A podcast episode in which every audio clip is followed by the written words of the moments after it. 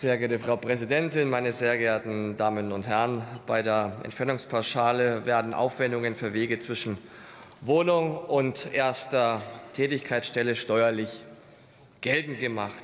So richtig und so gut ist diese Regelung. Daran gibt es Kritik seit Jahren. Heute hören wir den Bereich, es sei unsozial. Manche sagen, sie sei zu niedrig. Andere seien, sagen, sie ist nicht ökologisch genug, sie sei klimaschädlich. Die Kritik ist oftmals und weitgehend nicht berechtigt. Zum einen, was wenige wissen, unabhängig von der Nutzung des Verkehrsmittels wird die Entfernungspauschale gezahlt, beziehungsweise kann man sie geltend machen.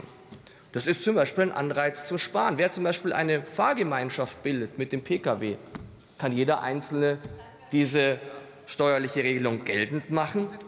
Wer mit dem Fahrrad fährt, profitiert genauso wie derjenige, der mit dem Pkw fährt. Wer beispielsweise, das muss man sich mal anschauen in Zukunft, das Deutschlandticket 49 Euro hat und die Entfernungspauschale in Anspruch nimmt, kann unter Umständen sogar eine höhere Entlastung bekommen als die Kosten des 49-Euro-Tickets. Ich finde, es ist ein ganz gutes Zeichen, meine sehr geehrten Damen und Herren. Nochmal wichtig, wie richtig das Deutschland-Ticket auch war.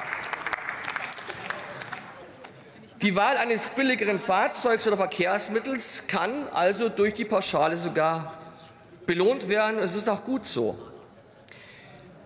Nicht alle Leistung, Lenkungsmaßnahmen, die wir vornehmen wollen, sollten im Steuerrecht sein, auch nicht in der Entfernungspauschale. Dafür ist das Steuerrecht nicht da. Aber man kann es wahrnehmen. Man kann auch Lenkungswirkung entfalten. Haben wir übrigens getan an vielen Stellen.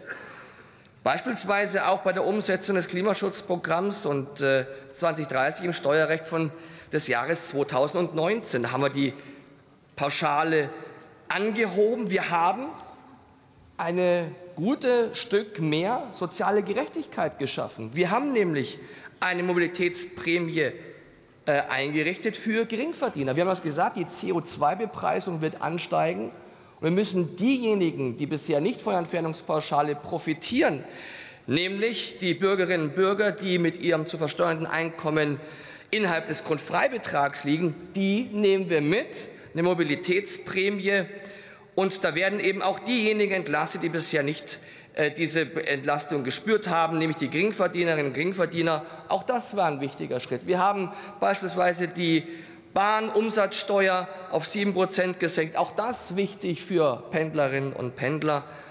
Und auch angesichts der gestiegenen Spritpreise jetzt haben wir im Jahr 2020 im Steuerentlastungsgesetz noch mal bei der Entfernungspauschale etwas gemacht. Ab dem 21. Entfernungskilometer noch mal die, äh, die 38 Cent äh, vorgezogen, was wir machen wollten, erst 2024 aber vorgezogen. Also wir haben einiges getan an Lenkungswirkung und an Entlastungen auch für Menschen im bisherigen Steuerrecht. Herr Schrodi, ja? gestatten Sie eine Zwischenfrage oder Zwischenbemerkung von Herrn Görke? Natürlich am Freitagabend, äh, Freitagnachmittag mache ich das gerne. No, kurz vor dem Freitagabend. Vielen Dank, äh, Frau Präsidentin. Äh, lieber Kollege Schrodi, vielen Dank, dass Sie auch am Freitagnachmittag noch diese Frage zulassen.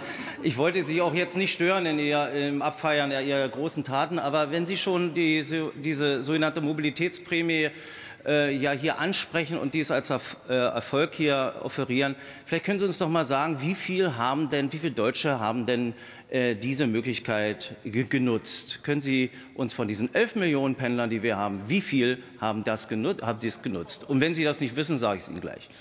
Dann sagen Sie mir gleich, weil ich nicht 250.000 Menschen. Ja, und insofern ist das. Herr Görke, keine, keine Zwischen, also keine, keine Diskussion. Ich habe Sie, Sie haben jetzt sagen können, wie viele es sind. Es liegt ja daran, wenn es 11 Millionen Pendlerinnen und Pendler sind, kommt es darauf an, wie viele darunter, die unter dem Grundfreibetrag liegen. Da müssten wir die Zahlen nennen. Das wäre die Referenzgröße, weil der Großteil liegt darüber.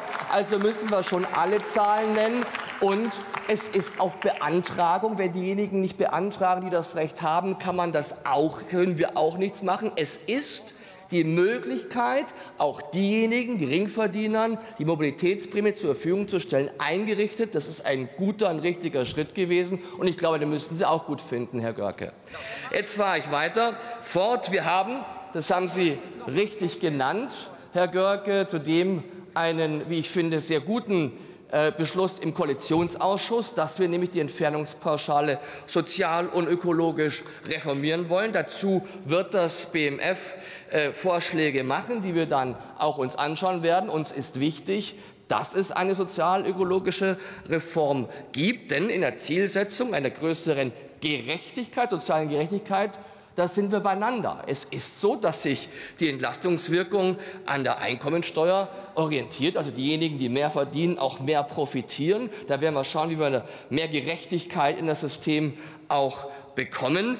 Wir denken aber und äh, müssen auch darauf achten, dass das vereinbar ist mit den Vorgaben des Bundesverfassungsgerichts, zum Beispiel zum objektiven Nettoprinzip. Da haben wir große Bedenken bei Ihrem Vorschlag. Wir bedenken, wir denken, dass es nicht eingehalten ist, äh, die Vorgaben des äh, objektiven Nettoprinzips. Und zum Zweiten, wir halten Verbesserungen für die Menschen mit kleinen und mittleren Einkommen wichtig aber dass sie gleichzeitig in ihrem Konzept auch Arbeitnehmerinnen und Arbeitnehmer, Erwerbstätige, die besser verdienen, nicht Reiche, besser verdienen sind, damit schlechter stellen wollen, das verwundert mich an der Stelle schon, dass sich Arbeitnehmer, dass Sie die, eine Partei sein wollen, die alle Arbeitnehmerinnen und Nehmer auch vertritt, dass Sie einen Teil und nicht die Bestverdiensten gleich, nicht die Reichsten, auch belasten wollen, das sehen wir nicht. Wir wollen, dass keiner schlechter gestellt wird, sondern diejenigen, die es brauchen, besser gestellt werden. Das werden werden wir mit unserem Konzept, das wir äh, ausarbeiten werden, auch äh, tun. Insofern lehnen wir aus den genannten Gründen Ihren Antrag ab.